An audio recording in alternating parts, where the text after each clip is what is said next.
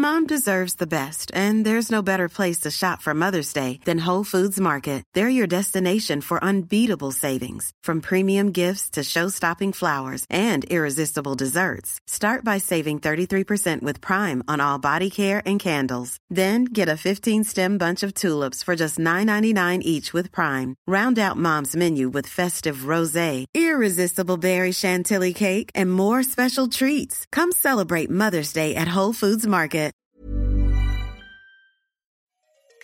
C'est ça en fait, le travail c'est une activité économique euh, et l'économie c'est euh, la science de l'allocation des ressources rares.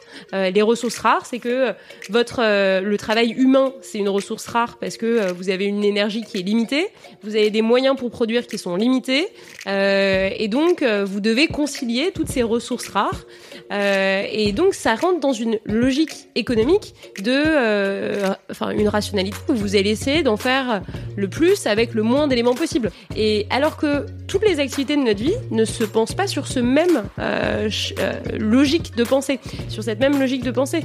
Euh, quand vous prenez le temps de regarder un film, vous vous dites pas que vous allez choisir un film hyper court pour pouvoir en voir deux. Enfin voilà. Exécuté par qui? Fabrice Florent. Bonjour, bonsoir, bon après-midi à tous et bienvenue dans ce nouvel épisode d'Histoire de succès. Chaque jeudi à partir de 6h du matin, je retrace avec une ou un invité son parcours de vie qui l'a amené à son succès depuis la petite enfance jusqu'à aujourd'hui. Je suis Fabrice Florent. Dans la vie, je fais des podcasts d'interviews et de discussions et je crée des contenus. Si vous aimez ce podcast d'ailleurs, allez écouter la bande-annonce pour en découvrir plus sur moi et sur mes autres podcasts. N'oubliez pas de vous abonner sur votre appli de podcast préféré, de mettre un cool commentaire et 5 étoiles au podcast sur Apple Podcasts par exemple, et de partager cet épisode autour de vous s'il vous a plu. C'est le meilleur moyen de m'aider si vous aimez mon travail. Un grand merci à vous et bonne écoute. On est donc avec Céline Marty. Salut Céline. Salut Fabrice. Comment ça va? Ça va très bien et toi? Ça va, super. Céline, tu es euh, philosophe, professeur de philosophie. Oui. C'est ça? Dis-moi si je... On dit plutôt professeur de philosophie. C'est compliqué de savoir à partir de quand on parle de philosophe. Ah d'accord. On pourrait dire que c'est à partir du moment où notre œuvre a une sorte de système euh, et euh, commence à être commentée par les autres. Mais il suffit pas d'écrire un livre de philosophie pour être philosophe. Donc là, tu as écrit un bouquin euh, dont on va parler dans deux secondes. Et, euh, et, en fait, on va, je vais le commenter. non, mais à part. Donc t'es bébé philosophe alors, c'est ça bah, Peut-être, on verra. Mais euh, en tout cas, c'est à partir du moment où il y a des colloques sur notre nom. Ah oui. voilà, ça. C'est pas dans les médias, c'est plutôt entre vous, quoi. Bah, c'est non, c'est une reconnaissance des, des deux. Mais disons que ça suffit pas. Bon, mais après, c'est une étiquette qui est utile. Hein, mais, mais moi, j'aime bien dire prof de philo aussi, parce que ça permet de dire beaucoup de choses. Donc, tu es prof de philo, tu enseignes la philo euh, au lycée euh, pour des pour des terminales, hein, c'est ça, pour les pour les préparer au bac, les pauvres. enfin, pas les pauvres de t'avoir en, en, tant que prof, hein, mais juste de, de passer de passer le bac. Oh, je me souviens, j'ai j'ai tellement pas envie de retourner au bac moi dans ma vie, terrible. Et euh, t'es es également euh, donc t'es agrégé, c'est ça, t'es en train de faire ta thèse? Oui. Sur euh, j'imagine, la philosophie du travail. Oui, sur un auteur plus spécifique qui s'appelle André Gors, euh, qui est un auteur, un auteur du XXe siècle, qui s'est inspiré de Sartre et de Marx, et euh, qui est euh, qui bouscule beaucoup de nos idées sur le travail. Donc c'est ce qui m'a séduit quand j'ai lu ses, ses, premiers textes, et qui est aussi un des pionniers de l'écologie politique en France. Et intervient également dans une chaîne YouTube qui s'intitule Meta, oui. C'est voilà. C'était avant Facebook. oui, c'est clair en plus, c'est marrant. Euh, qui parle de, de philosophie d'une manière générale et aussi qui, qui dans, lequel tu parles de, de, philosophie du travail entre autres puisque c'est ton c'est ton dada, j'ai envie de te dire. Oui, et on fait des vidéos aussi euh, plus généralistes euh, donc euh, avec Jim Gabaret qui est mon mm. conjoint et, et, on fait aussi des vidéos d'esthétique, des on a fait des vidéos sur l'amour, sur l'amitié, sur la politique, donc des choses assez variées.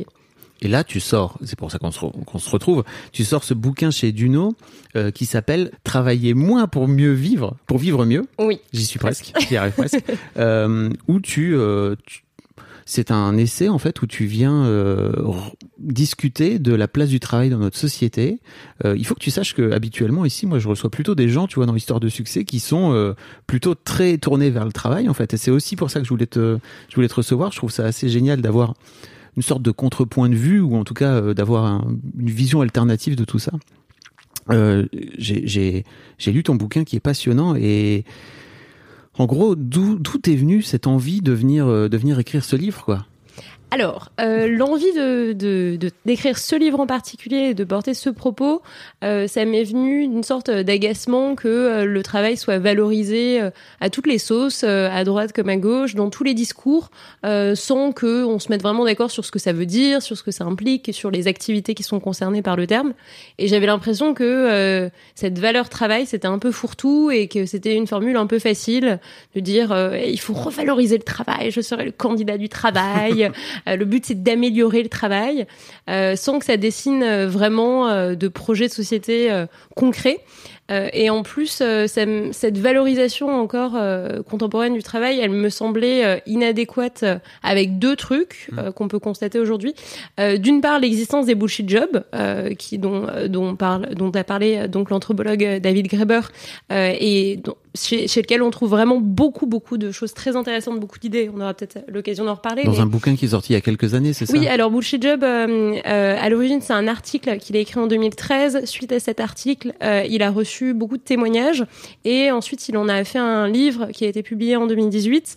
Euh, et donc, euh, donc, mais tu vois, c'est des recherches qui, qui datent d'une dizaine Mm. d'années chez lui et qui s'inscrivent dans une critique anarchiste de du travail, de la démocratie, de l'État. Et donc, il y a des choses vraiment très intéressantes chez Graeber. Et, et je trouvais que voilà, tous ces discours qui valorisent le travail, qui disent que c'est important euh, euh, de, de, passer sa vie au travail, euh, de- d'y mettre toute son énergie, tout son être, etc. Bah, je trouvais que ça tenait pas compte de, de cette situation-là. Et en plus, euh, donc l'autre euh, l'autre phénomène qui me faisait questionner cette valeur-là, euh, c'est l'urgence écologique. Parce que quand on valorise euh, le travail à tout prix, en disant bah il faut que les gens produisent, euh, il faut que le euh, PIB augmente, il faut que le chômage baisse, il faut que les gens s'occupent, il faut qu'ils s'activent, il faut qu'ils prennent les transports pour aller au boulot, etc. Bah en fait on nie tout le coût écologique de cette activité. Et le travail, c'est quand même une activité qui euh, qui pollue, euh, qui détruit des ressources, qui en crée de nouvelles, euh, des déchets qu'il faut ensuite traiter, etc., qui dépense de l'énergie. L'énergie, ça peut être l'électricité, mais ça peut être aussi notre propre énergie qu'il faut ensuite reconstituer. Oui. Et donc, il faudrait considérer que le travail, c'est une activité qui a un coût écologique énorme et euh, peut-être s'intéresser, euh, sur le contenu même du travail en se disant, mais quelles sont les activités de travail dont on a vraiment besoin et qu'il faut préserver pour faire tourner la société et euh, desquelles on peut se passer en fait. Euh, et peut-être qu'il faut s'en passer pour préserver nos ressources, tout simplement. Et ça, j'avais l'impression que cette critique-là écologique du travail, elle était peu présente dans le débat public et même dans nos raisonnements écologiques. On met souvent euh, en avant la consommation en nous disant qu'il faut pas acheter de, de fast fashion Ouais. euh, et qu'il faut voilà pr- prendre des vêtements ou des livres de seconde main. Mais si à côté de ça, en fait, on est euh, arrivé à son boulot à la défense euh, de euh, 8 à 2 heures du matin, qu'on rentre en taxi défrayé par la boîte et qu'on mange des sushis. Euh, Enfin bon, l'impact écologique, Mm. euh, il, il est dans plusieurs dimensions de la vie. Euh, alors bon, ça, ça peut paraître un exemple euh, assez euh, spécifique, assez urbain, euh, de cadre, etc. Mais en fait, euh, on se rend compte du coût écologique du travail dans euh, le transport que ça implique. Euh, et là, on s'en rend compte, on s'en est rendu compte avec la crise des gilets jaunes, aujourd'hui aussi avec euh, la crise du coût de l'essence, parce que les gens se rendent compte que, bah, en fait, aller bosser, ça leur coûte très cher aussi en termes de matières premières. Et donc, ça pourrait peut-être être l'occasion de réfléchir à des façons de euh, travailler autrement et de travailler moins aussi pour préserver nos ressources. On s'en est rendu compte aussi, tu t'en parles dans le bouquin, pendant la, crise du coronavirus, où pendant X mois, euh, enfin deux mois, le monde s'est complètement arrêté. En tout cas, en France, on a vraiment tout arrêté. Et en fait, tu enfin, as aussi l'air de dire que ça, on n'a pas vraiment tiré les leçons. euh, Peut-être que c'était trop court finalement. Ah, je sais pas. Euh, je pense que, alors, je pense que ça a été très intéressant comme expérience parce que ça nous a permis de, d'une part, d'appuyer sur le bouton euh, pour arrêter la machine. Euh, du jour au lendemain, il y avait plus d'avions. Enfin, non, mais Roissy était fou, vide. hein. Les Ouais. cyclistes allaient faire des tours à, à Roissy pour se balader, etc. Donc, et- on a appuyé sur le bouton, on a arrêté la machine productiviste. En- on a arrêté de produire des choses qui ne servaient à rien. Euh, on s'est mis à produire des masques. Euh, donc, on, on a réfléchi euh, aux besoins urgents qu'on avait. Euh, on a mis des gens en chômage, en chômage partiel, peut-être en leur disant euh, bon bah vous les publicitaires, euh, Peut-être que comme les gens ne passent pas dans les rues, on n'a pas besoin que vous mettiez votre pub dans la rue. Euh... Alors Céline n'aime pas trop la pub. Hein. voilà, on je dis ça parce que tu sais, moi je vis de la pub, hein, donc. mais euh, toute l'économie, euh, mais non, mais je comprends que ça apporte des revenus, ouais. mais c'est bien un problème que autant de gens, autant de boîtes euh, passent du temps et consomment des, des, ressources pour produire des contenus pour nous faire acheter d'autres trucs. C'est vrai. c'est quand même assez problématique. enfin, il y a vraiment une critique écologique de la pub Ouais. qui est là depuis quelques décennies, quand même, les mouvements anti-pub, Oui, depuis etc. un, depuis un, un sacré bail. Ouais. Voilà. Et, euh, et du coup, euh, la crise du, du Covid, c'était intéressant parce qu'on s'est rendu compte qu'on avait les pouvoirs, on avait le pouvoir d'arrêter la machine et euh, d'orienter la machine vers euh, les besoins euh, qu'on avait euh, de façon urgente. Euh, ça a été aussi au niveau un peu existentiel l'occasion de réfléchir, euh, bah, de faire une pause et de prendre du temps pour réfléchir parce que euh, pour beaucoup de gens qui se sont euh, mis en chômage partiel ou qui ont dû être forcés de travailler à la maison, euh, c'était aussi l'occasion de euh, bah, d'arrêter la, la roue du hamster et de se dire deux secondes mais qu'est-ce que je fais qu'est-ce que j'ai envie de faire de ma vie qu'est-ce que je vais faire etc c'est une sorte de gros, pause voilà gros changement de vie d'ailleurs Ouais, hein, suite à ça. et et il y a eu, mais et, et donc les gens ont pris ce temps pour euh, se poser des questions. Quand d'autres euh, ont continué à beaucoup travailler euh, euh, et euh, donc euh, beaucoup de métiers essentiels où on a dit que euh, c'était eux qui portaient toute la société, etc. et qu'on allait mieux les valoriser. Et en fait, on n'a rien fait derrière. Mhm. Donc ça, c'est un manque de projet politique derrière. Euh, et il y a eu voilà cette crise existentielle qui a amené certains à se demander pourquoi ils faisaient euh, tel euh, tel métier plutôt que tel autre. Euh, mais le problème, c'est qu'en fait, il n'y a pas eu de transformation euh, collective et politique après la crise du Covid. On n'a pas fait une sorte de grande assemblée. euh, Enfin, on n'a pas fait les états généraux du travail en se disant, euh, ok, bon, on se met tous autour d'une table et on se demande quels sont les métiers essentiels euh, dont on a besoin et qu'il faut valoriser parce que il faut les valoriser économiquement en termes de statut aussi, euh, permettre de mieux protéger les travailleurs qui les font. Euh, et à l'inverse, euh, quels sont les métiers essentiels dont en fait on n'a pas besoin? Et c'est pas parce que les marchés les produisent, parce que ça rapporte euh, occasionnellement de l'argent, euh, que on va les laisser Ouais. en fait gaspiller autant de ressources. Tu sais, j'ai un peu l'impression que, en fait, la crise du Covid n'est pas encore tout à fait terminée. Mais ce qui me fascine un peu, en fait, c'est que dans cette élection là, parce qu'en fait, on est dans une élection, même si ça y ressemble pas vraiment, euh, on, on parle très très peu de de, l'impact qu'a pu avoir cette crise, en fait. Enfin, tu vois, il n'y a pas de projet politique autour de, bah, qu'est-ce qu'on fait ensuite, quoi. Tu vois, Ouais, c'est assez fou. Mais parce Comme que si ça euh, s'était pas passé, en fait. Oui, mais parce qu'en fait, ils veulent pas traduire ça dans un Ouais. projet politique.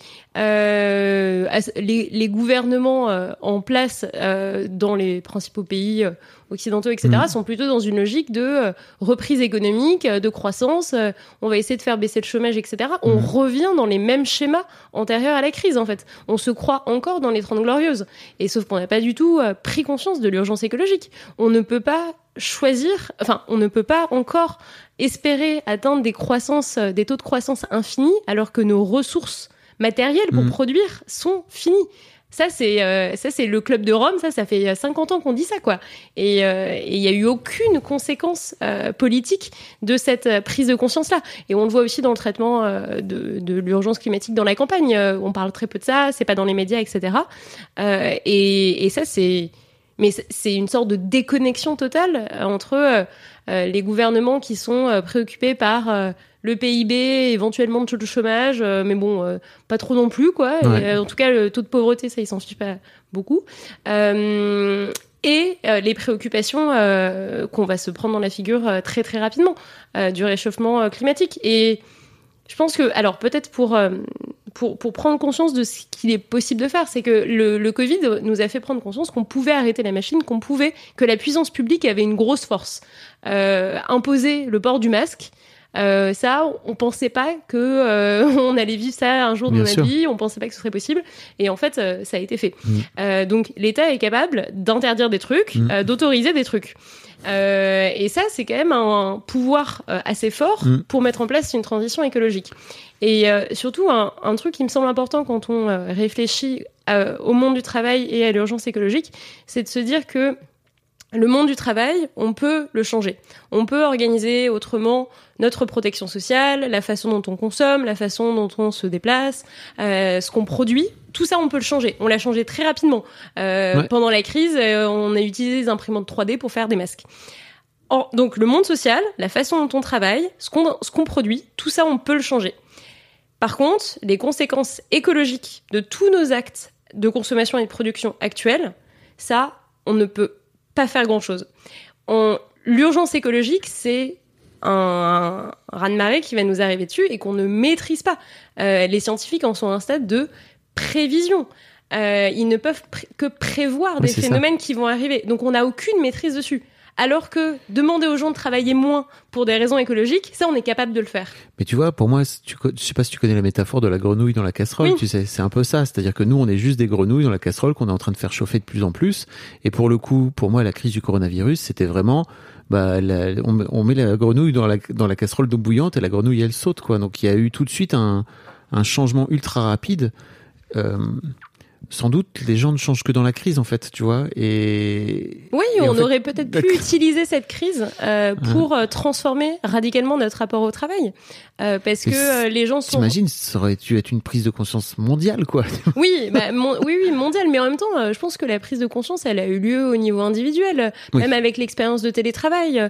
Les gens se sont rendus compte de ce que ça faisait, de Mm. pas se déplacer tous les matins, de pas faire autant de temps de transport, d'avoir du temps pour organiser un peu plus en autonomie ces activités. Alors pas tout le monde, parce qu'il y a eu une d'autres méthodes de contrôle qui ont été mises en place, mais sinon, euh, il y a quand même une sorte, il y a une expérience du télétravail Ouais. qui a qui a changé notre propre euh, expérience, voilà, du travail euh, en général.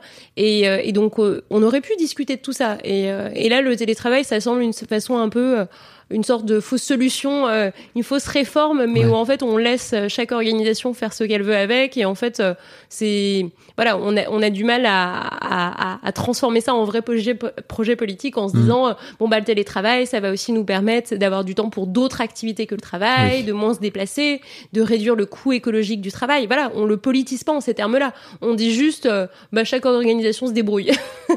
Et puis, euh, faites, euh, ce que- faites ce que vous voulez avec ça. Euh, mais non, mais ce qui, ce qui aurait pu être pas mal, c'est une sorte de convention citoyenne sur le travail, comme on a eu pour le climat. Mm. Bon, et après, avec des propositions qui euh, sont vraiment acceptées et pas juste euh, mises sous le Oui. comme ça a été le cas, mais euh, pour le climat. Mais, mais moi, je crois que euh, les gens se rendent compte au quotidien que euh, que, enfin, que les gens sont fatigués de, de leurs conditions de travail, qu'ils se rendent compte que parfois euh, ce qu'on leur demande de faire c'est absurde, euh, qu'ils le feraient bien mieux euh, dans d'autres conditions s'ils étaient beaucoup plus maîtres maîtres de leurs propres actions, euh, que les gens aspirent à d'autres activités euh, que le travail et qu'en fait ils se reconnaissent pas dans tous ces discours un peu abstraits de il faut travailler plus pour sauver la France quoi. Euh, Enfin ça veut dire quoi en fait? Les gens ils sont contents quand il y a un jour férié. Enfin voilà ça, ça veut tout dire. Et ceux qui doivent aller bosser un jour férié ils sont pas contents. Euh, bah, ça montre bien que euh, ce temps de pause vis-à-vis du travail, il fait du bien en fait. Et ça, je pense que euh, il faut oser le dire. Et, et c'est ça qui est qui est compliqué dans le débat public et même dans la sphère privée. Hein. Euh, On n'ose pas dire ces choses-là parce que on a sacralisé le travail. Oui. Voilà, on en a fait une valeur morale très forte. Et donc ça, c'est tout ça que euh, que je déconstruis avec mon livre aussi et euh, que j'espère apporter dans le débat public. Oser dire. Euh, bah non, on n'est pas obligé d'adorer son travail, on n'est pas obligé euh, de, de, se, de garder toutes les critiques, toutes les souffrances pour nous, comme si c'était euh, euh, nous qui avions mal fait les choses, on n'est pas obligé de culpabiliser tout ça. Ça a un peu changé, ça, non, avec les réseaux sociaux, j'ai l'impression. Pour moi, c'était plutôt un truc, tu vois, avant les réseaux sociaux, où c'était un où justement, t'avais l'impression que les gens souffraient dans leur euh, dans leur bulle et à l'intérieur. Et la parole s'est pas mal libérée ces dernières années autour. Oui, peut-être, avec Ouais. euh, certains euh, comptes, notamment Oui, sur les réseaux sociaux, Ouais. les, les balances ton quelque chose, Ouais. etc., où les gens se rendent compte que leur expérience, elle n'est pas individuelle et qu'en fait, ils prennent conscience que parfois, c'est des méthodes de management, c'est la façon dont l'organisation tient, etc. Mais pour autant, alors je pense que c'est une prise de conscience assez des, des jeunes générations, on pourrait dire, euh, et que euh, ça change pas radicalement toutes les mentalités euh, Oui. présentes au travail en fait, Mm. Euh, parce que parfois en plus les gens se- lisent ces témoignages sur les réseaux sociaux, mais ça se traduit pas forcément par une différence dans leur propre comportement au travail ou dans leurs propres échanges avec les uns et les autres. Peut-être que on ose peut-être plus un peu parler de, de ses souffrances, mais peut-être plus avec ses amis qu'avec ses collègues. Il y a toujours un peu euh, une sorte euh, de voilà, et on a l'impression qu'au travail il faut garder la face, euh, et puis euh, donc donc parfois on on n'ose pas complètement, mais parce qu'on on se sent pas non plus complètement en sécurité.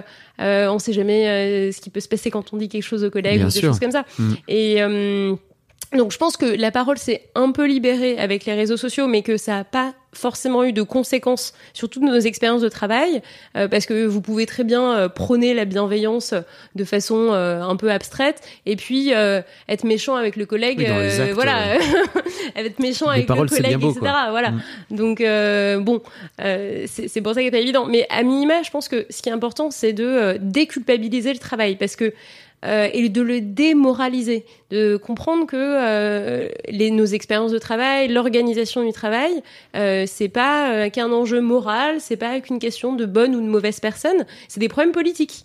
Euh, l'organisation du travail, c'est un enjeu politique. Taylor, quand il met en place le système tayloriste, Mm. euh, son but, c'est pas Souvenez-vous de vos cours en seconde, voilà. de cours d'économie. Et ce que je dis toujours à mes élèves quand je leur parle de Taylor en philosophie du travail, c'est que l'enjeu c'était pas un, un enjeu uniquement économique de de gain de productivité et de euh, faire fonctionner l'entreprise. L'enjeu il était politique. Il était de contrôler les, euh, les travailleurs. Parce que, euh, j'allais dire de contrôler les ouvriers, mais de façon plus générale, le taylorisme et l'organisation du travail, quand elle est très verticale, elle est là pour contrôler les travailleurs. Et euh, ça, ça se ressent très nettement chez Taylor parce qu'il est dans un contexte où euh, les syndicats américains euh, ont beaucoup de pouvoir, quelque chose qu'on a oublié hein, parce qu'aujourd'hui euh, tout ça a été bien détricoté aux États-Unis, mais euh, à la fin du 19e En- En siècle, France aussi. Hein. oui, en France aussi, sauf dans quelques bastions Oui. encore Mm. où il y a un peu plus de, de, de syndicalisme. Mais en effet, euh, mais au- à la fin du 19e siècle aux États-Unis, les syndicats sont très forts, il y a beaucoup de grèves, euh, le, et donc le rapport de force euh, est plutôt favorable aux ouvriers. Et, euh, et Taylor se dit, euh, mais c'est n'importe quoi ça, pourquoi ils font la loi? C'est pas eux qui possèdent l'entreprise, euh, le chef il peut pas se faire respecter, etc. Moi je vais trouver une méthode pour que le chef il se fasse res- respecter. Et donc sa méthode c'est de en fait déposséder le travailleur de l'organisation de son travail, de son temps de travail, de euh, des tâches qu'il fait, etc. En lui disant bah toi tu suis la chaîne et puis Ouais. tu te débrouilles quoi. Et euh, si toi tu le fais pas, bah on te remplacera pas n'importe qui d'autre. Et le fait que quand on dit que euh, les, les les travailleurs sont euh, les ouvriers sont devenus euh, des, des OS, des ouvriers spécialisés, c'est-à-dire euh, bah, bah, spécialisés dans rien en fait, parce qu'on leur imposait une tâche à la chaîne Ouais. et ils pouvaient bouger, etc. Euh, c'est parce qu'en fait on leur a enlevé leur qualification, Mhm. parce que avoir une qualification, c'est avoir un pouvoir sur son travail. C'est être capable de dire comment le réaliser, c'est être capable de dire comment euh, évaluer notre travail, etc. Et donc euh, ça, c'était un pouvoir que Taylor a voulu ôter aux travailleurs. Taylor, je l'ai pas précisé, mais Taylor qui a donc inventé le travail à la chaîne, Oui, qui est plus ça, connu comme le travail à la chaîne. Pardon, je, je Oui, oui, le taylorisme, euh, c'est ça. Le- Mais et parfois, alors un, un truc aussi que sur lequel j'insiste, c'est que euh, parfois on a l'impression que le travail à la chaîne c'est fini euh, parce que on n'en est plus là euh, à assembler des voitures à la chaîne, euh, qu'on n'est pas dans, des dans le film de, de Chaplin, ouais, etc. Mais en fait, euh, le travail à la chaîne, il existe encore, euh, même dans, euh, même en France, quand vous êtes des marcheurs téléphoniques, euh, quand vous êtes opérateur et qu'on vous donne des grilles, Ouais, quand on vous dit voilà. Dans les dépôts Amazon aussi. Oui, non, mais c'est ça. voilà. En fait, euh, le travail tayloriste, c'est pas juste, c'est pas un truc du XXe siècle. Hein. Mm. Ça existe encore à plein de niveaux. Euh, donc, c'est le tout- tous les, les, les, les discours, les analyses sur l'aliénation dont on parle parfois aussi en, en cours de philosophie, euh, le travail aliéné, etc. On a parfois l'impression que ça a disparu avec l'usine. Alors, d'une part, les usines n'ont pas disparu. Elles sont toujours là, voilà, elles sont toujours là en France. Euh, et l'aliénation, c'est pas du, c'est pas uniquement ça. C'est le fait de d'avoir l'impression qu'on maîtrise pas ce qu'on fait, qu'on maîtrise pas ce qu'on fait parce que euh, notre chef nous demande de faire un truc et euh, mais en fait on comprend pas trop pourquoi il veut qu'on fasse ça. On, on trouve que ces ordres ils sont un peu absurdes. On nous demande de faire de je sais pas d'écrire 10 articles en une semaine alors qu'on trouve que c'est un quota absurde et qu'on va bâcler les articles pour euh, les écrire vite. Là, pour le coup, c'est pas voilà. en usine. c'est pas en usine ça. L'aliénation, elle est partout. Ouais. Le sentiment qu'on nous donne des ordres absurdes et qu'on n'est pas fier de ce qu'on fait euh, et qu'on aurait aimé le faire différemment, mais c'est un sentiment que plein de travailleurs connaissent ça. Mhm. Et ça montre bien que euh, tout- toutes les souffrances au travail, elles sont, elles sont encore présentes en fait. Euh, c'est pas parce que euh, on n'a plus le dos cassé par la mine que euh, on a fait disparaître l'aliénation. Elle est toujours là aujourd'hui. Et, on le ressent en fait au quotidien quand on écoute les expériences de travail des uns et des autres. Et c'est juste que les gens mettent pas forcément le mot aliénation ou le mot souffrance ou le mot contrôle, organisation du travail. Mais en fait, ce qu'ils disent, c'est ça. Ils disent j'ai trop trop de boulot, euh, j'ai pas le temps de bien le faire, euh, j'aimerais en avoir moins, euh, j'aimerais avoir du temps pour souffler, j'aimerais que mon chef il, il me respecte, qu'il soit pas là à me fliquer toutes les deux secondes, etc. Et ça, ça c'est présent au quotidien. T'es assez critique aussi avec euh, cette fameuse quête de sens euh, du travail. De toute façon, t'es critique avec le travail. Donc, Et en fait, tout ce qui a tendance à vouloir euh, revaloriser le travail en tant que qu'activité, en fait, c'était assez dur avec. Et notamment ces dernières années, il y a vraiment une vraie quête de euh, j'ai envie de mettre du sens. Et sans doute avec les bullshit jobs aussi qui ont accentué tout ça, où tu vois des reconversions euh, professionnelles à euh, 35, 40 ans. Et en fait, en même temps, je trouve ça assez cool, tu vois, de se dire que aujourd'hui dans cette société, enfin par exemple la génération de mon père, tu vois, qui a 30 ans de plus que moi, et 75 balais, c'était impossible de changer de métier, quoi, tu vois. Ah, alors ça je suis pas sûre. Dans, Parce dans, que- dans la génération. Ah ouais, parce que j'ai des exemples euh, de. Mais alors peut-être que tu vois, il y a des différents. On, on- faudrait voir les études sociologiques Ouais. précises là-dessus. Mais moi, je connais des gens qui sont nés dans les années 40 et 50 et qui ont fait euh, cinq métiers dans leur vie. Ah yes. Et qui ont, parce qu'en fait, euh, les 30 glorieuses, c'est aussi la période du plein emploi. Mm. Donc c'est la période où euh, tu peux changer de boulot facilement, tu peux partir à la fin de la semaine et trouver autre chose la semaine suivante. Euh, Il y a aussi beaucoup plus de, il y a des formations qui se mettent en place aussi. Tu vois, moi je connais des gens euh, qui euh, ont fait une formation euh, à 50, 60 ans euh, pour devenir euh, puéricultrice. Ok. Et, euh, et donc en fait, euh, alors je sais Donc pas c'est dans pas quel nouveau alors. mais que- non, ok. je pense que c'est pas. Alors, Enfin, on, a, on a un peu l'impression. Faudrait que- checker les études Voilà, il faudrait, voilà, sociologiques. faudrait voir sociologiquement. euh, Là, je suis en train de parler de mon mais- père, on s'en fout, c'est pas grave. non, non, mais il faudrait avoir des stats parce que c'est vrai qu'on parle toujours tous à partir de, de ces exemples qu'on a en tête. Mais c'est juste que tu vois, par exemple, par rapport à ma à la période sur laquelle j'ai fait Mademoiselle, tu vois, de, pendant 15 ans, il y a vraiment un truc qui est sorti ces cinq dernières années, parce qu'en fait, avant, ça n'existait pas, c'était pas un discours qui Ah oui, sortait. la quête de sens. Ah, Voilà. ça c'est sûr. Euh, ça c'est Et, vraiment et- le, et avec le et la moto. reconversion qui va avec, quoi, tu vois, généralement. Oui, parce que euh, ce, truc de quête de sens, c'était une façon de, euh, de répondre à une sorte d'ennui existentiel au, au travail. Euh, c'est pas uniquement les bullshit jobs. Alors pour certains sociologues, comme Daniel Linhart par exemple, euh, elle date ça, euh, ce- cette quête de sens au travail, euh, d'une euh, rhétorique managériale euh, à partir des années 80, euh, qui serait censée en fait répondre euh, aux aspirations de mai 68. En mai 68, euh, mais vraiment période hyper radicale euh, pour la critique du travail, où les gens disent euh, on veut plus perdre notre vie à la gagner, euh, euh, on ne travaillait jamais. Enfin, c'est critique qui est très forte. Euh, et en fait, la façon dont euh, la société a répondu à ces aspirations-là, euh, c'était de dire bon bah ok, vous voulez plus d'autonomie dans le travail, parce que c'était la critique à l'époque, elle s'adressait aussi vis-à-vis du travail tayloriste. Donc vous voulez plus d'autonomie dans le travail, donc on va individualiser les carrières, on va s'adapter à vos envies personnelles, etc. Et ça a été une stratégie d'individualisation du travail et des carrières. Donc on a individualisé aussi les salaires, les progressions avec des stratégies d'évaluation personnelle à la fin de chaque année, etc. pour voir si on est toujours au top niveau. Euh, mais en fait, ça s'est traduit par plus de pression euh, à la performance, une concurrence entre les salariés, parce que du coup, il fallait faire plus euh, que l'autre à côté. Euh, et en plus, on nous a dit qu'on allait être plus autonome ou autre, mais en fait, on nous a aussi imposé euh, beaucoup de procédures très standardisées. Donc, il y avait une sorte, c'est ça qui a aussi créé de la souffrance euh, dans, ces emplois-là, parce qu'il y avait un décalage entre euh, la promesse d'autonomie et la réalité concrète du, boulot qu'on nous demandait, et, qui en fait semblait pas du tout autonome, où il n'y avait pas du tout cette marge de manœuvre.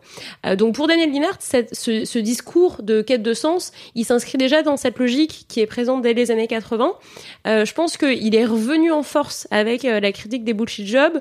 Et c'est une façon aussi euh, bon, moi, je suis assez critique vis-à-vis de, de ce discours parce que je trouve que euh, il veut rien dire parce qu'on se met pas d'accord sur ce que ça veut dire le sens au travail, qu'on a l'impression que, euh, bon, en fait, euh, chacun y trouve euh, ce qu'il veut bien mettre, hein, et puis que c'est un discours euh, qui implique rien concrètement. Euh, ça veut dire quoi euh, Est-ce que ça veut dire qu'on va supprimer les emplois qui n'ont pas, du, euh, Mm. pas de sens?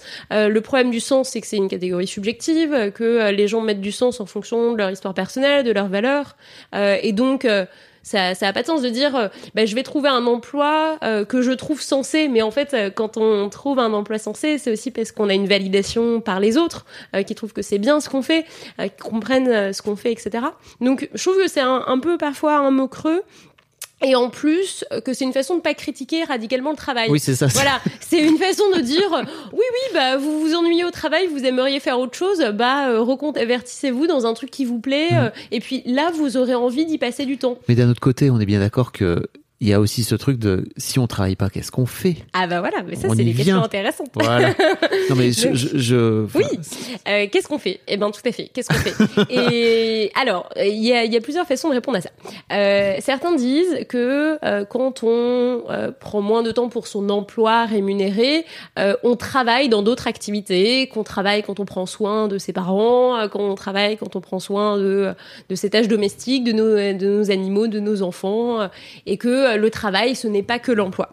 Euh, moi, je suis assez critique vis-à-vis de ce discours-là parce que j'ai l'impression que c'est une façon de ressauver la catégorie travail euh, et euh, de toucher à rien dans notre idéologie et dans nos discours politiques en disant que l'emploi, que l'emploi c'est certes mal, mais que le travail c'est toujours bien. Moi, je trouve que ça, Ouais. ça résout pas forcément le problème parce que ça nous laisse dans cette logique un peu utilitariste et productiviste que il faut faire des choses qui comptent, qui ont une utilité sociale. Alors, on sait pas qui détermine ça, hein, mais il faut prouver qu'on est utile, qu'on est productif. Euh, et c'est un peu ce qu'on a ressenti pendant le confinement, euh, que cette période devait être utile dans notre vie, euh, qu'il fallait en profiter pour se former à l'anglais, au yoga, Oui, à fabriquer du pain ou je sais pas Oui. quoi.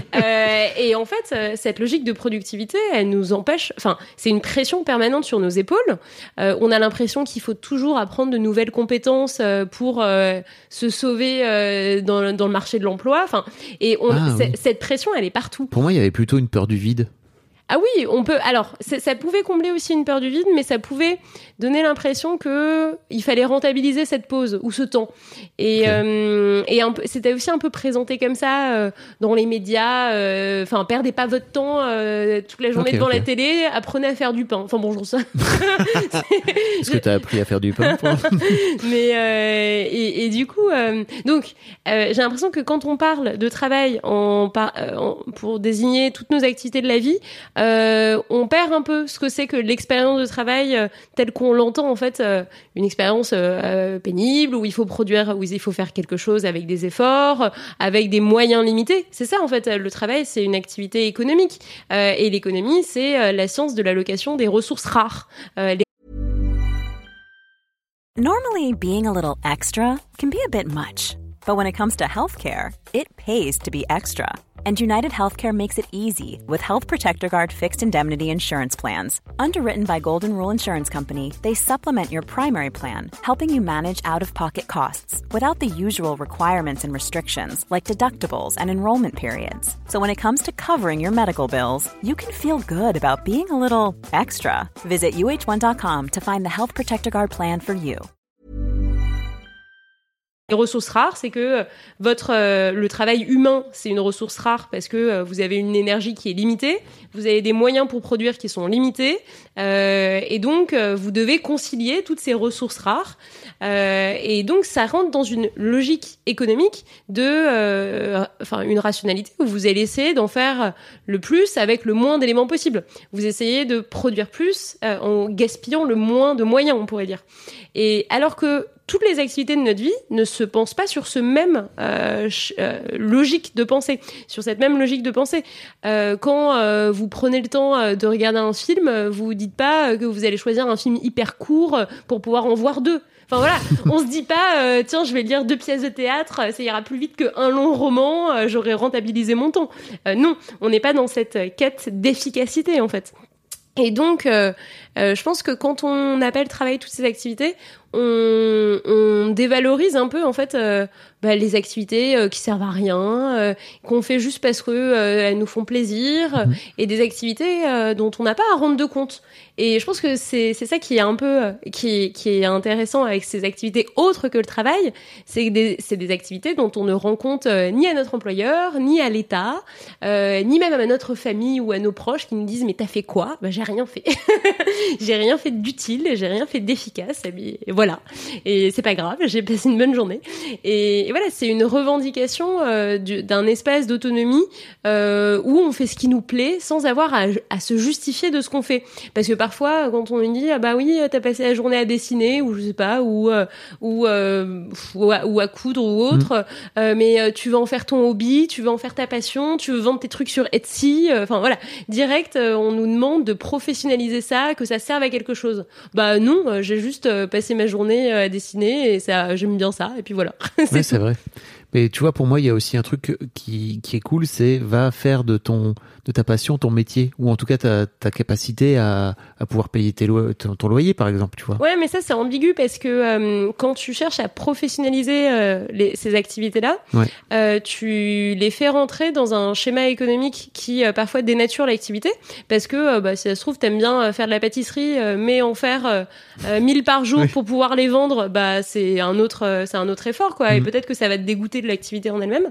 Et en plus. euh, pour rendre ça professionnel, il faut que tu t'adaptes aux contraintes d'un marché économique, contraintes que tu choisis pas, quoi.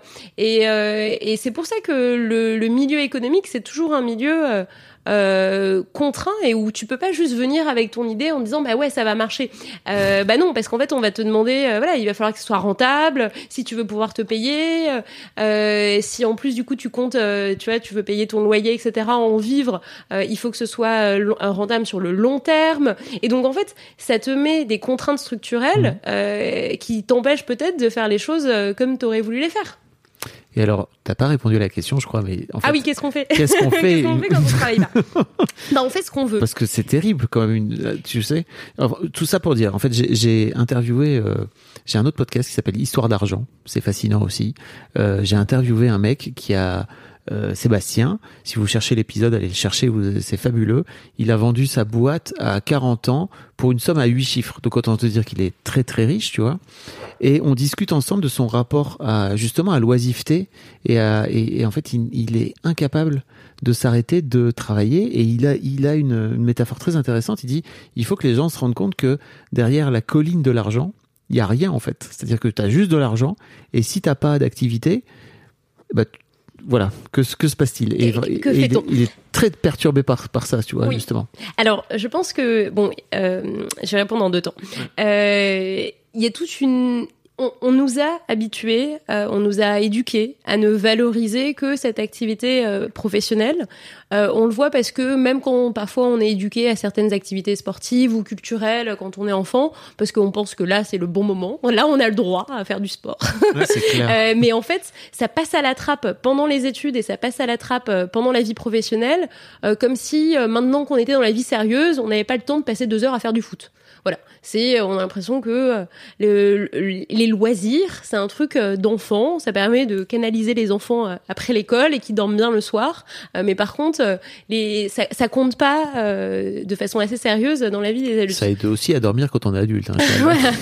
Mais en tout cas, euh, c'est il y, a ce- il y, a, y a ce moment où on a l'impression qu'il faut sacrifier euh, ses loisirs, le sport, euh, la culture, euh, pour euh, être hyper efficace dans ses études et euh, son boulot et arriver à nos fins. Voilà, c'est un peu euh, et c'est pour ça que plein de gens sacrifient ça au- à, à certains moments de leur vie, euh, le reprennent ensuite après. Hein, bien sûr, Mm. les gens refont du sport à 40 ans, etc. Mais euh, on s'étant dit bon bah voilà, maintenant je suis plus posée dans ma dans ma vie, euh, donc j'ai le temps de faire des footings le dimanche. Euh, mais comme si euh, avant, euh, Oui. pour leur course, ils avaient dû euh, ils avaient dû sacrifier ça. Donc je pense qu'en effet, on n'est pas éduqué euh, à avoir du temps libre, on n'est pas éduqué à être autonome dans nos activités euh, parce que euh, notre éducation, notre social, enfin notre éducation, l'école hein, et la société ne nous habitue pas à ça. En fait, euh, nous donne beaucoup de tâches à faire en nous disant bah pour nous garder toujours occupés Euh, parce que on a peur de l'oisiveté. Et alors, du coup, deuxième versant de ma réponse, pourquoi a-t-on peur de l'oisiveté? Euh, et, moi, je pense qu'il y a des raisons euh, morales et politiques, parce que peur la- de l'oisiveté, c'est peur de ce que les gens font de leur temps libre et font sans qu'ils en aient à rendre de compte et sans qu'ils en aient à, à se justifier. Les quand tu dis les gens, Les gens, c'est tout le monde. et alors là, je vais prendre plein d'exemples.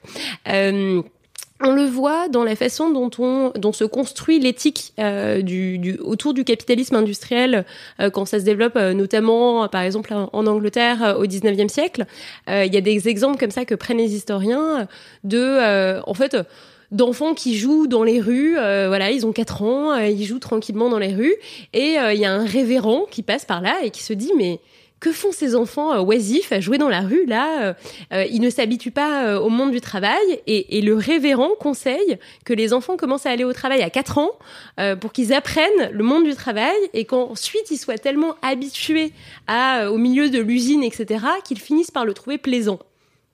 Pas moi qui raconte ça, hein. c'est un Voilà. historien qui s'appelle Edward Thompson dans euh, La formation de la classe ouvrière. Et euh, donc, il y, a vraiment cette volonté de se dire, il faut occuper les gens, mais dès leur plus tendre enfance, euh, pour qu'ensuite euh, ils s'habituent à ce mode de vie-là et qu'ils ne le contestent pas. et donc la volonté de pourquoi on embauche des femmes et des enfants au 19e siècle, c'est pas parce que on a envie de faire souffrir les gamins de 8 ans. c'est parce qu'en fait, c'est de la main-d'œuvre docile. parce que les paysans qui se retrouvent dans les usines au 19e siècle, ils ont eu leur expérience d'autonomie de, de, paysans, ils se sont organisés auparavant comme ils voulaient, ils arrivent en ville, à, l'usine, et ils n'arrivent pas à se plier à la discipline de la chaîne, à la discipline des ordres qu'on leur donne, à ce rythme-là, etc. Ils sont hyper réfractaires, et en fait, ils partent hyper vite. Il y a un gros turnover au 19e siècle dans les usines en Angleterre. Et donc, les femmes et les enfants, c'est la main-d'œuvre facile euh, qui accepte un peu tout, pour, pour des raisons différentes. Hein. Les femmes, c'est parce que c'est aussi une façon de s'émanciper de, la, tutelle mmh. du père et du mari. Euh, et puis, les enfants, euh, c'est aussi utilisé par les parents pour ramener de l'argent, etc. mais en tout cas, c'est. C'était une noble époque. Non, pardon. mais. Pardon. Pour les, le podcast Histoire d'argent. Mais, mais en tout cas, il y a une volonté de maîtriser, en fait, euh, le, ce que font les gens de leur temps, euh, avec l'idée que euh, bah, plus on maîtrise tout leur temps et plus ils seront, ils seront disciplinés. on pourrait dire aussi que c'est un peu ça qu'on a dans le système scolaire français, de d'avoir l'école de 8h à 18h. Et ça permet de cadrer quoi. Ça permet de cadrer, mais ça permet d'éviter que les enfants soient dans les rues, mmh. voilà, traîner, on ne sait pas où. mais en fait, c'est aussi un système qui est comme ça parce que il y a personne pour s'en occuper après l'école, mmh. etc. si on avait, si on travaillait tous moins, euh, les enfants pourraient partir à 14h et euh, auraient du temps à passer avec leurs parents euh, l'après-midi en fait. Et il y a des systèmes scolaires comme en Allemagne où ils finissent beaucoup plus tôt que nous en France. Donc le, la peur de l'oisiveté, c'est une peur politique de contrôler ce que les gens font. Euh, et ça, ça se ressent donc dans la façon dont euh, l'éthique du travail s'est imposée au 19e siècle, mais ça se ressent aussi dans toutes euh, les réactions politiques que vous avez face à la réduction du temps de travail. quand il y a eu le Front populaire, donc en 36, qui gagne les congés payés, première fois, deux semaines de congés payés, la réaction de la classe politique conservatrice, c'est de se dire mais que vont faire ces gens pendant deux semaines? Ils vont vandaliser, je ne sais pas. Que vont-ils faire pendant mmh. deux semaines? euh, et avec l'impression, le préjugé que ce sont toujours les autres qui savent euh, mal occuper leur temps, alors que nous, on sait toujours bien occuper notre temps. Ah, si on avait du temps, on saurait quoi faire. Mais par contre, les autres, euh, ils vont euh, être oisifs, paresser devant la télé, etc. Donc il y a mille clichés là-dessus. pareil sur la réduction du temps de travail. Bah, si on passait à 20 heures de travail par semaine, dans le fond, les gens consommeraient juste plus Netflix et des sushis, etc. C'est ton truc, ça. Hein, Critiquer Netflix et les sushis. non, pardon, non, j'allais dire de de, de passer à 20 heures par semaine. Oh non, mais ça c'est un exemple qui a été pris. Euh, euh, bon, on pourrait discuter de cette mesure-là en particulier parce que je pense pas que ce soit une mesure à appliquer de façon unilatérale. Mm. Euh, bon, on peut en rediscuter après, mais euh, euh, parce que si on passe juste à 20 heures par semaine, mais qu'on garde les publicitaires et les démarcheurs téléphoniques à 20 heures par semaine, en fait, ils continueront à être pénibles. non, mais les démarcheurs téléphoniques, c'est une plaie. Ah, même le gouvernement veut interdire là le, C, le CPF. Ah là, le CPF, c'est une purge si vous avez bah un téléphone. Donc, normalement, vous devrez avoir trois coups de fil par jour. donc, si, c'est bien que les, les gens du CPF, on veut juste qu'ils arrêtent. On veut pas qu'ils passent à 20 heures. Bien sûr. Donc, bon, je pense que la réduction du temps de travail, il faut que ça s'accompagne d'une réflexion sur euh, ce qu'on ce qu'on produit en fait. Euh, mais, mais du coup, la, le, la, la, la peur de l'oisiveté, c'est euh, la peur de ne pas contrôler ce que les gens font. Et alors, quand je parlais de Greber tout à l'heure, en disant qu'il était très intéressant, je vais ressortir Greber de mon chapeau, parce que euh, Greber se demande pourquoi il y a autant de bullshit jobs, alors que euh, Keynes avait prédit en 1930 euh, qu'avec les progrès techniques, on pourrait ne travailler que 15 heures par semaine en 2030. Euh, et la thèse de Greber, c'est que les bullshit jobs sont là pour occuper des gens à ne rien faire, à plein temps, pour éviter qu'ils aient du temps pour réfléchir sur leur vie et pour faire la révolution. Pour, c'est très simple. Hein. Pour Greber, le fait qu'on passe autant de temps au travail, la tête dans le guidon, la, roue du hamster, c'est une façon de ne pas prendre de recul, de nous éviter de prendre du recul sur notre vie, de se demander pourquoi la société fonctionne comme ça, et d'éviter de contester tout ça. C'est un moyen de domination politique. Et c'est très très radical comme thèse ça. C'est une thèse, euh, c'est une thèse politique, c'est une thèse anarchiste aussi mm. qui consiste à dire, euh, on préfère que les gens soient la tête dans le guidon plutôt euh, qui prennent le temps de se poser des questions. Je comprends. Et ce qui s'est passé pendant la crise du Covid, c'est qu'on a eu le temps de se poser des questions, mais ça n'a pas débouché forcément sur Je crois que des réponses pas assez de temps. Peut-être, peut-être que si on avait eu euh, Non, deux ans comme ça. Non, mais c'est vrai ça. que le confinement, Le confinement strict à proprement parler, Mm. il a été assez restreint. Et en plus, toutes, peut-être toutes les volontés de changement, elles ont été directement euh, stoppées ou contrées par euh, des, des, en fait, euh, des propositions au gouvernement à euh, continuer de travailler plus, à relancer la croissance. Voilà, on s'est pas dit, ah bah tiens, on a arrêté la machine deux minutes, euh, qu'est-ce qu'on fait maintenant? Bah non, le but c'est de relancer la croissance, d'éviter la faillite ou des choses comme ça. Mais ça pose une autre question. Ouais, voilà, justement, ça pose une autre question. Ça pose une question aussi plus globale d'économie, d'économie mondiale. Ça pose une question. Enfin, tu vois, moi, j'étais patron pendant pendant le le, le, le Covid. T'as pas envie que les gens ils perdent leur travail, donc il faut aussi faire en sorte d'alimenter la machine. Bref. Oui, et du le- coup, la machine Oh là là. économique, je pense qu'aujourd'hui, pourquoi on a du mal à, à réfléchir sur le travail et sur le contenu du travail, et pourquoi on est aussi passif et on laisse le marché euh, euh, prospérer, euh, Mm. enfin, on laisse prospérer les gens du CPF, là, c'est parce qu'en fait, aujourd'hui, notre protection sociale, elle est fondée sur l'emploi à plein temps pendant 45 ans. Donc, à partir de ce moment-là, on se dit, euh, on accepte la création de n'importe quel emploi, même le CPF, parce que ça va permettre aux gens de payer leurs factures. Et on est purement dans cette logique euh, économique de maintien d'un statu quo. Bon, bah actuellement, la protection sociale est comme ça. Euh, c'est en fait assez récent dans l'histoire de l'humanité. Hein. Ça a été créé il y a, enfin, après la Seconde Guerre mondiale, donc il y a à peine, il y a à peine un siècle. Et donc, dans ce système-là, il faut créer n'importe quel emploi pour que les gens puissent payer leurs factures d'essence pour aller au boulot, euh, leurs factures d'électricité qui augmentent parce qu'on a, priva- parce qu'on a privatisé EDF, euh, leurs factures de tout ce qui, tout ce qu'on veut qui augmente parce que euh, le marché privé, etc., se gave en fait sur nos conditions de vie. Mais donc, on, on accepte en fait n'importe quel emploi à cause de ça.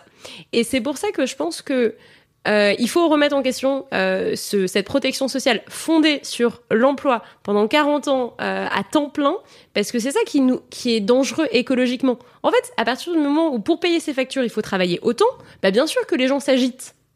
Mais si on pouvait, si on avait une protection sociale, c'est-à-dire un accès au système de soins, de retraite, d'assurance chômage, etc., avec un boulot euh, 20 heures par semaine pendant euh, 20 ans, et non plus 40 ans, bah on serait moins dépendant de, ce, de cet emploi-là. On prendrait le temps de se demander quel emploi on a vraiment envie de faire. On n'aurait pas besoin euh, d'avoir euh, n'importe quel emploi bullshit euh, pour payer les factures.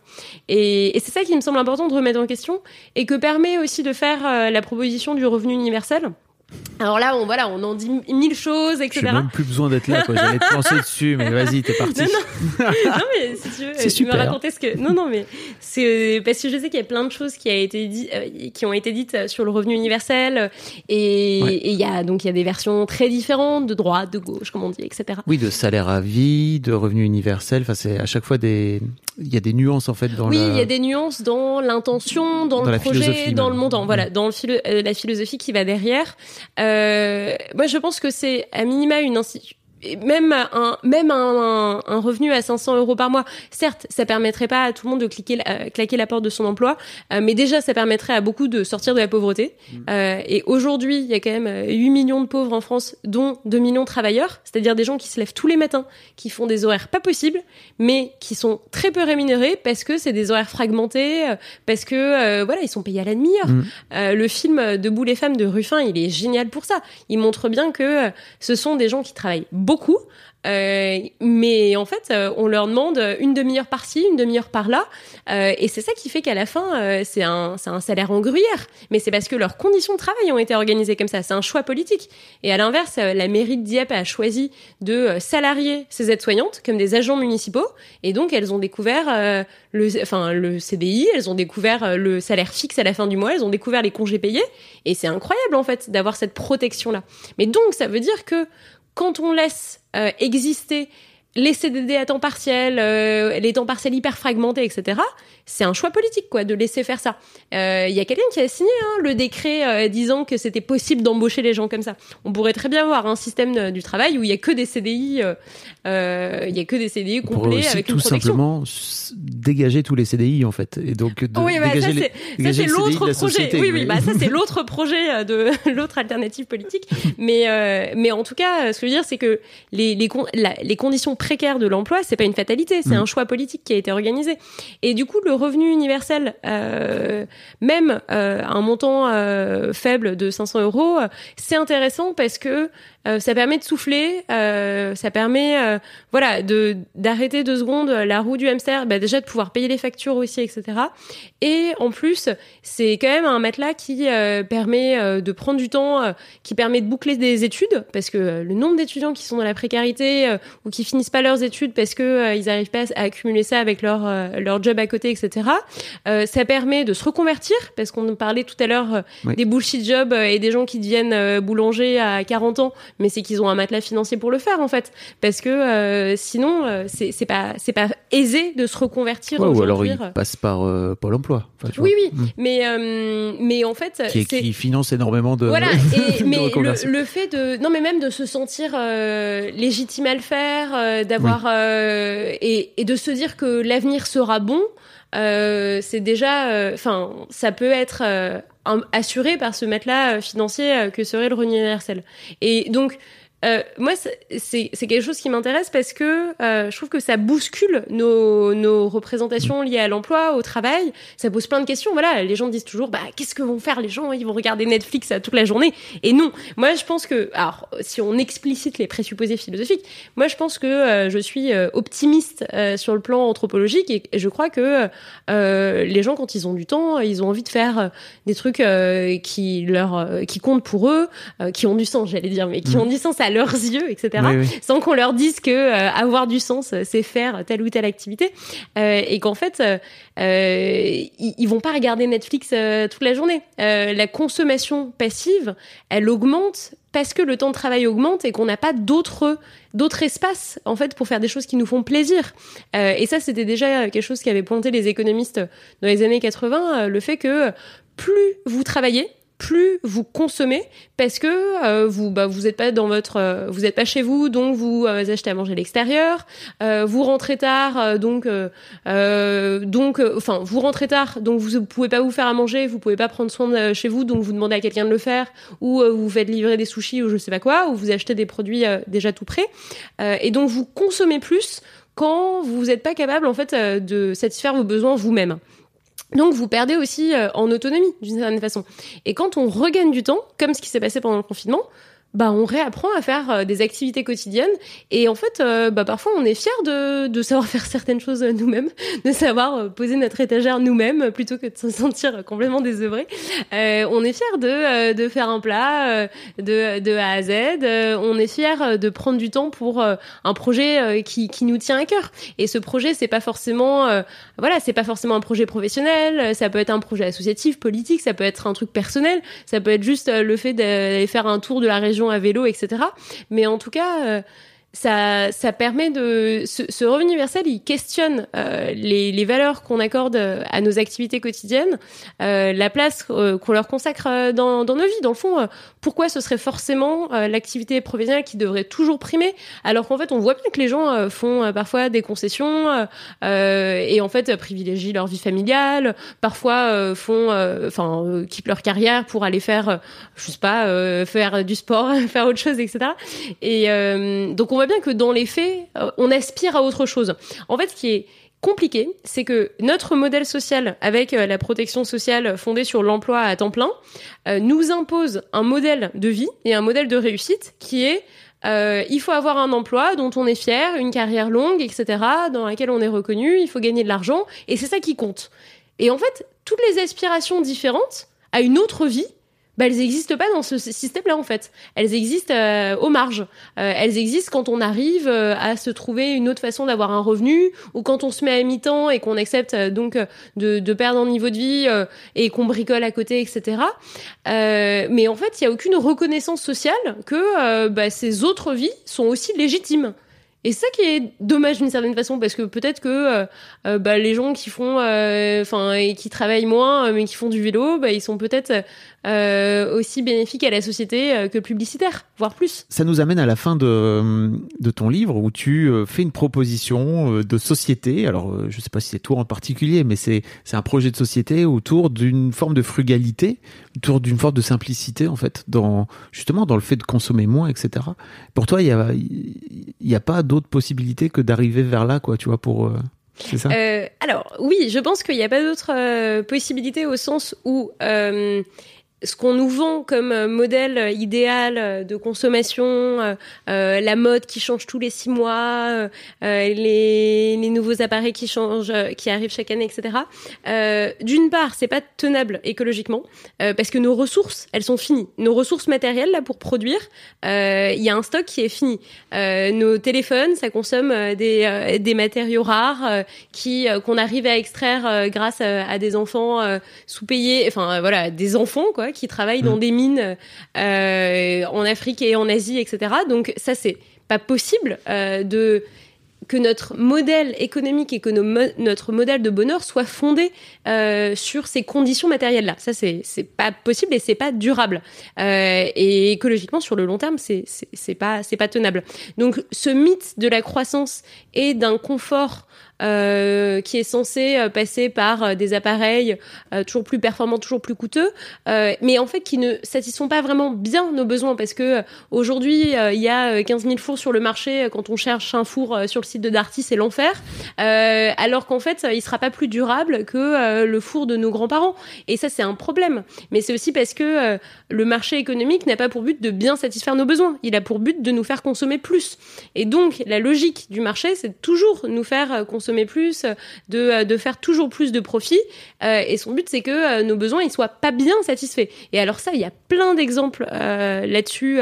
Il y avait déjà un livre en euh, en 62 euh, d'un journaliste économique qui s'appelle Vance Packard et euh, qui a écrit L'art du gaspillage qui déjà en 62 raconte toutes les techniques des entreprises américaines pour faire consommer plus soit en dégradant volontairement les collants à nions qui étaient jusque-là hyper enfin infilables etc soit en dégradant la, la, la, durée de vie d'une ampoule pour qu'on en consomme plus etc donc voilà on est le, le marché économique nous propose des solutions qui ne sont pas là pour bien satisfaire nos besoins, mais qui sont là pour nous faire consommer plus. Donc, euh, de toute façon, ce modèle de la croissance et de ce modèle du confort euh, qu'on paye économiquement, en fait, euh, il n'est pas vraiment adapté pour bien satisfaire nos besoins. Et on le voit bien aujourd'hui. Il y a même encore aujourd'hui en France, euh, qui est quand même une certaine puissance économique euh, mondiale, euh, il y a des gens qui sont dans la précarité énergétique, il y a des gens qui n'arrivent pas à manger à leur faim. Et donc ça, c'est voilà, il est où le bonheur Il est où le bonheur là-dedans, quoi? Euh, Le bonheur, le bonheur qu'on nous promet avec les iPhones, c'est absurde. Euh, c'est complètement déconnecté en fait euh, de la réalité de beaucoup de gens, qui est de savoir comment ils vont faire pour payer la facture à la fin du mois. donc de toute façon, notre modèle, pseudo modèle de bonheur qui nous a été offert par les Trente Glorieuses avec le confort, etc. D'une part, il n'est pas écologiquement durable. Ensuite, il n'est pas là pour bien satisfaire nos besoins et il s'en fout euh, qu'il y ait 8 euh, millions de Français dans la pauvreté aujourd'hui euh, et qu'il y ait des, des, enfants qui aillent à l'école sans avoir petit déjeuner le matin et qui ont faim. Ça, il s'en fout. donc, il faut changer de modèle de bonheur et de modèle de d'idéal en fait, d'idéal de société. Et pour ça, ce modèle de société plus frugal, ça me semble un modèle plus soutenable écologiquement et en plus plus à même aussi de bien satisfaire nos besoins parce que si on se dit euh, que euh, on veut une alimentation euh, de qualité que si on veut des voilà des habits de qualité de l'appareil électroménager de qualité on dépendra moins d'exportation voilà de production made in China dans les conditions qu'on connaît. On sera capable de bien le faire aussi en France dans de bonnes conditions etc oui parce que t'es pas non plus en train de dire il faut revenir au Moyen Âge quoi. Oui non c'est ça. Mais en fait c'est de dire on est capable de faire bien et de faire moins. Et le faire moins, c'est pas forcément moins bien. En fait, on peut, et ça c'était déjà euh, la, devise de Gors, on peut produire moins, mais produire mieux. En fait, c'est de produire la meilleure qualité. Mais on le voit très bien, ça. On est, on, est, on est conscient que euh, on peut très bien euh, renouveler son ordinateur que tous les 10 ans et que ce serait peut-être plus facile s'il n'y avait pas d'obsolescence programmée. Qu'on pourrait être dans une logique d'économie circulaire où on répare les appareils plutôt que de les jeter, où on essaie de faire des, des appareils, des habits plus durables. Et en fait, euh, c'est le modèle de la consommation euh, rapide, euh, de la fast, enfin c'est de la fast food, mais qu'on a appliqué en fait à toutes les dimensions de notre existence, qui est pas un modèle durable, parce que consommer vite et jeter vite, ben en fait ça produit des déchets, etc. Et, ça c'est un modèle qui s'est implanté assez rapidement, parce que par exemple le modèle de la consigne, le fait que bah, notre bouteille de lait, c'était pas une bouteille en plastique qu'on jetait, mais c'était une bouteille en verre, et, et ensuite on rendait le verre, etc. Ça existait encore, euh, mais il y a 50 ans, quoi. Oui. Et euh, ça a disparu très très vite, et ça a disparu sous pression de l'industrie euh, de la boisson. Alors notamment aux États-Unis avec Coca et Pepsi, parce qu'en fait ça leur coûtait cher de re... En fait ça, ça coûtait cher et ça, ça a impliqué de d'avoir plein d'unités locales de production où il y avait des récipients qui étaient récoltés et ensuite il fallait mettre le liquide dedans. Et donc c'est eux en fait qui ont inventé les canettes jetables, mais sans jamais payer le coût euh, de ce que ça implique, le jetable, à savoir euh, des montagnes de déchets. Euh, dans le fond, on pourrait très bien pointer ces entreprises en leur disant bon bah c'est vous maintenant l'océan de plastique là qui est dans nos océans, le quatrième continent, Ouais. c'est de votre faute et vous allez payer. Parce que oui, ça leur coûtait moins cher à l'instant T dans les années 70, mais aujourd'hui les conséquences de ça c'est énorme. sûr. Et surtout, bah, à l'époque, enfin, moi, j'en parlais, c'est marrant, j'en parlais avec ma mère, justement, elle me disait, mais le plastique, c'était une révolution, c'était génial, quoi. Ouais, C'était parce que vraiment tellement facilité la de vie, quoi. ouais, parce que c'était facile de jeter Ouais. et de pas se soucier. Ouais. En fait, de pas se soucier de prendre soin des choses. Mm. Et euh, ça, c'est une mentalité dont il faut sortir parce que euh, on peut pas jeter sans compter. On a l'impression qu'on jette et qu'on que le truc disparaît. Mais en fait, le truc disparaît pas. Le truc, il va dans nos, dans, dans, nos océans, en fait. Euh, donc ça, je pense que c'est un, une mentalité complètement différente euh, qu'il faut adopter. Mais je pense qu'il faut prendre conscience que euh, consommer plus, c'est pas toujours consommer mieux, et qu'en fait, on peut produire moins et consommer moins et mieux satisfaire nos besoins. Et ça, on a conscience de ça, que c'est possible, que peut-être que en, achetant des, de l'alimentation plus locale et en fabriquant les choses nous-mêmes, bah euh, peut-être qu'on on consommera moins. Quand on pense qu'il y a un tiers de la nourriture qui est gaspillée avant même d'arriver dans nos assiettes, hein, on, on parle pas du fait euh, d'oublier euh, Ouais. les trucs dans le frigo, hein, avant même d'arriver dans nos assiettes, parce que ça vient de tellement loin, c'est des transports, etc. Mais c'est hallucinant. Euh, alors que euh, il y a des gens qui crèvent de faim. Enfin, il y a, il y a toute un- une logique économique en fait euh, qui ne tourne pas rond. Et c'est ça qu'il faut dénoncer parce qu'on se dit toujours, euh, bah le marché c'est comme ci, c'est comme ça, on pourra pas faire autrement. Mais en fait, euh, ça s'est construit assez récemment et de toute façon, il va falloir qu'on fasse autrement. Eh ben, tout un programme. Un peu dramatique. non, mais en même temps, c'est hyper intéressant que, que tu de soulever tout ce que tu soulèves dans ton dans ton livre. hein. Oui, à minima, ça sur la partie euh, qu'est-ce qu'on fait, etc.